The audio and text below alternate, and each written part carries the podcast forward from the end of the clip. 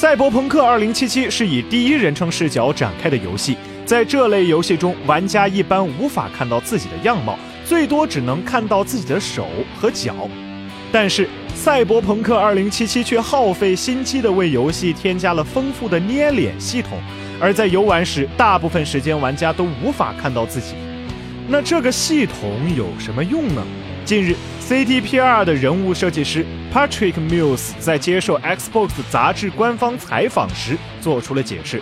赛博朋克2077》首先是一部 RPG，然后才是一款 FPS。